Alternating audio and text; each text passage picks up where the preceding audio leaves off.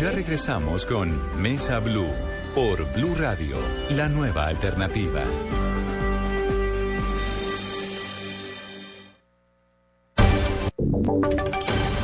Voces y sonidos de Colombia y el mundo en Blue Radio y bluradio.com, porque la verdad es de todos. Hola, ¿qué tal? Muy buenas tardes. Yo soy María Camila Díaz y estas son las noticias. Iniciamos este avance informativo con una historia de abuso sexual. Se trata de un hombre de 45 años de edad quien privó de la libertad a dos hermanas de, de 13 y de 16 años, hijas de quien fuera su pareja sentimental, para cometer con ellas todo tipo de vejámenes.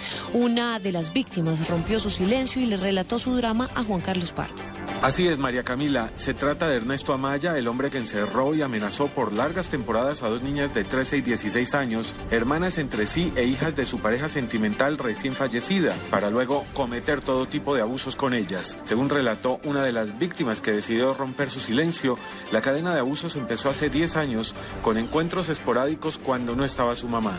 El hombre las controlaba a ella y a su hermana con amenazas. Luego, la mamá de las jóvenes falleció y la hermana mayor se refugió en la casa de un familiar hasta donde, según ella, el hombre llegó y la secuestró. Un día que iba para el colegio, él salió a encuentro en mitad de camino y me subió a un taxi y me llevó para la casa. Además de las constantes violaciones, el hombre también las maltrataba, según relató la joven. Me golpeaba, me tiró al piso, me pateaba, me pateaba y yo tanto que decía que si yo me quería ir de la casa, que, que me iba a dejar ir, pero que yo iba a salir de ahí en una silla de ruedas. Esta mujer, al igual que su hermana, tienen hijos producto de las violaciones de su padrastro, tal como lo relató a Blue Radio y a Noticias Caracol. Juan Carlos Pardo, Blue Radio. Gracias Juan Carlos, dos de la tarde, un minuto. Un aparatoso accidente se presentó en Pereira por cuenta de un nuevo conductor en estado de embriaguez. Freddy Gómez. El vehículo que iba a alta velocidad colisionó contra dos viviendas ubicadas en el suroriente de Pereira en el sector conocido como la Villa Olímpica. Las viviendas se vieron afectadas en las puertas garaje de las entradas de sus residencias. A esa hora las personas estaban durmiendo, por lo que no se presentaron heridos. Al momento de llegar los agentes de tránsito, el conductor no dejó que le realizaran la prueba de alcoholemia. Sin embargo, según testigos y habitantes del mismo según los agentes de tránsito y los mismos testigos, el conductor se veía que estaba en estado de embriaguez y que sí había tomado. Hasta el momento, las pérdidas superan los 35 millones de pesos. El vehículo se encuentra detenido y el conductor, quien fue recogido por uno de sus hermanos, no quiso dar declaraciones ni a los policías ni tampoco a ningún medio de comunicación. En el accidente no se presentaron heridos. Desde Pereira, Freddy Gómez, Blue Radio.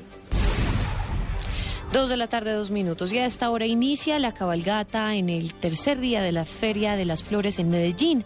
Beatriz Rojas, desde la capital de Antioquia, ¿qué es lo último? Buenas tardes. Hola, ¿qué tal? Buenas tardes. Caballos de distintas razas adornados con flores y llevando carrozas son la sensación en la cabalgata, uno de los eventos más multitudinarios de la edición número 56 de la Feria de las Flores en Medellín. Miles de personas entre turistas y paisas asisten a esta hora al día de la feria, donde alrededor de 8 mil caballos participan en este evento que se roba el corazón de antioqueños y turistas. Es uno de los eventos que más acogida tiene entre los paisas. Les cuento por encima, 8 kilómetros de recorrido, tablados con música, mucho color y por supuesto miles de flores son las características principales de este desfile de caballos que apenas comienza. En Medellín, Beatriz Rojas, Blue Radio.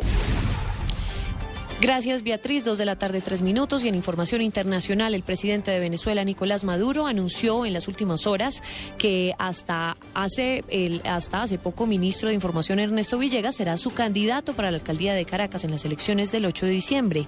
Delcy Rodríguez quedará ahora enfrente de la cartera de información.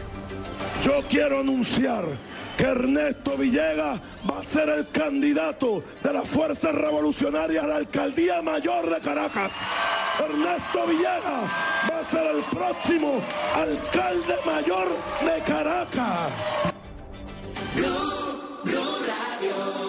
Noticias contra reloj en Blue Radio. Dos de la tarde, tres minutos, noticia en desarrollo. Tres años después del derrumbe que sepultó a los 33 mineros en Atacama, Chile, se iniciará la venta de la mina San José, que con algunas modificaciones podría volver a operar, informó este domingo el diario El Mercurio. La cifra, 54 personas capturadas por delitos relacionados con microtráfico, deja la maratón de seguridad realizada por la policía en el departamento de Quindío. Estamos atentos a los delegados de las Naciones Unidas, quienes comenzaron hoy a mediar frente a los representantes de los mineros que promueven el paro, que este domingo cumple 19 días, 2 de la tarde, 2 de la tarde, 4 minutos. Sigan en Blue Radio.